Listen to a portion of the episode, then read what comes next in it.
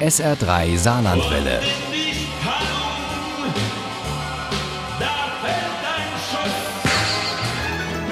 Der Krimi-Tipp. Heute machen wir mit dem SR3 Krimi-Tipp einen Abstecher nach Paris. Da ist es gerade relativ leer. Paris, Plage, lockt zum Verweilen direkt an die Seine. Und dort an den Quais sind ja auch die vielen kleinen grünen Stände der Bouquinisten. Und die stehen im Mittelpunkt des neuen Krimis von Alex Lepic. Der heißt La Croix und der blinde Buchhändler von Notre Dame. Und Uli Wagner hat ihn mit Vergnügen und etwas Sehnsucht gelesen. Kommissär Lacroix ist ein eher altmodischer Typ. Er hat kein Handy und verzichtet auch bei seinen Ermittlungen weitgehend auf neumodischen digitalen Schnickschnack.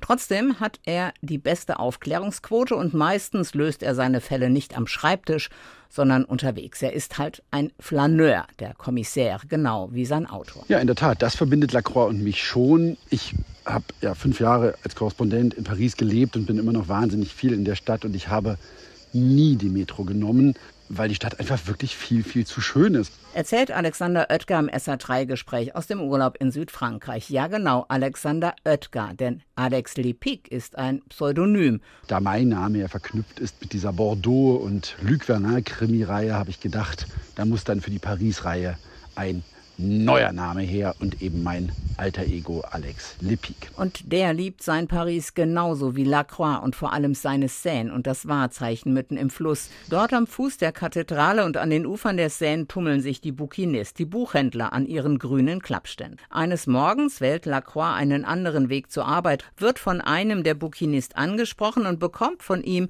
ein Buch in die Hand gedrückt. Es war, wie konnte es anders sein, ein Kriminalroman, aber nicht nur das, es war Maigret bei den Flammen von Georges Simenon. Lacroix ist leicht genervt. Es reicht ihm schon, dass sein Brigadier Paganelli ihm den Spitznamen Maigret verpasst hat und manchmal die ganze Stadt ihn so nennt. Also, Kommissar Lacroix, dass Sie wirklich Monsieur Hugo nicht kennen. Er ist doch der blinde Bouquinist. Der seine Kunden am Schritt erkennt und ihnen das passende Buch in die Hand drückt. Und der auch so berühmt ist, weil ihn eine besondere Freundschaft mit Hemingway verbunden haben soll. Kurz bevor Hemingway zurück nach Kuba ging, hat der Hugo offenbart, dass er eine Geschichte über ihn geschrieben habe, die sich um einen jungen Buchhändler dreht. Und er hat ihm diese Geschichte einfach so geschenkt. Stell dir das vor, eine eigene Geschichte von diesem Genie. Erfährt er von Yvonne, seiner Lieblingswirtin. Und plötzlich ist Lacroix ganz in der Welt der Bouquinist auf beiden Seiten der Seine, denn eine junge Frau taucht auf und hat Zweifel daran, dass ihr Freund Gabin Gabin Belleroy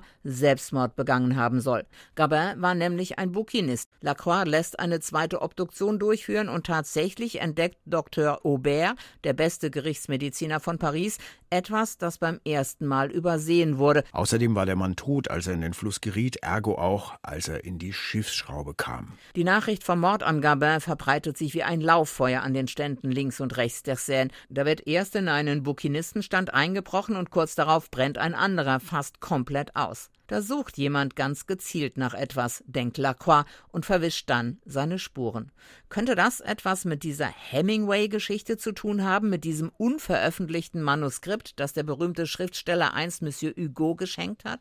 Bei seinen Recherchen stößt Lacroix aber auch auf einen Zwist bei den Bouquinisten, auf einen Streit zwischen denen, die alte Bücher verkaufen und denen, die eher Disneyland-Produkte anbieten, wie es der Autor beschreibt. Lacroix' Team findet heraus, dass Gabin kurz vor seinem Tod Anzeige erstattet hat gegen andere Händler an der Seine.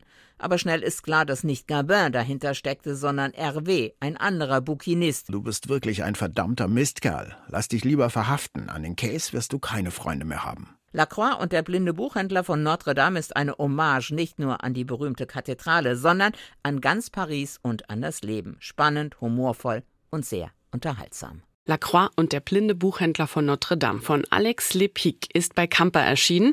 Das Buch hat 208 Seiten und kostet gebunden 17,90. Das E-Book gibt's für 13,99 Euro. Ohne Krimi geht die Mimi nie ins Bett. Für Mimi und andere Krimi-Fans. SR3 Saarlandwelle. Hören, was ein Land fühlt.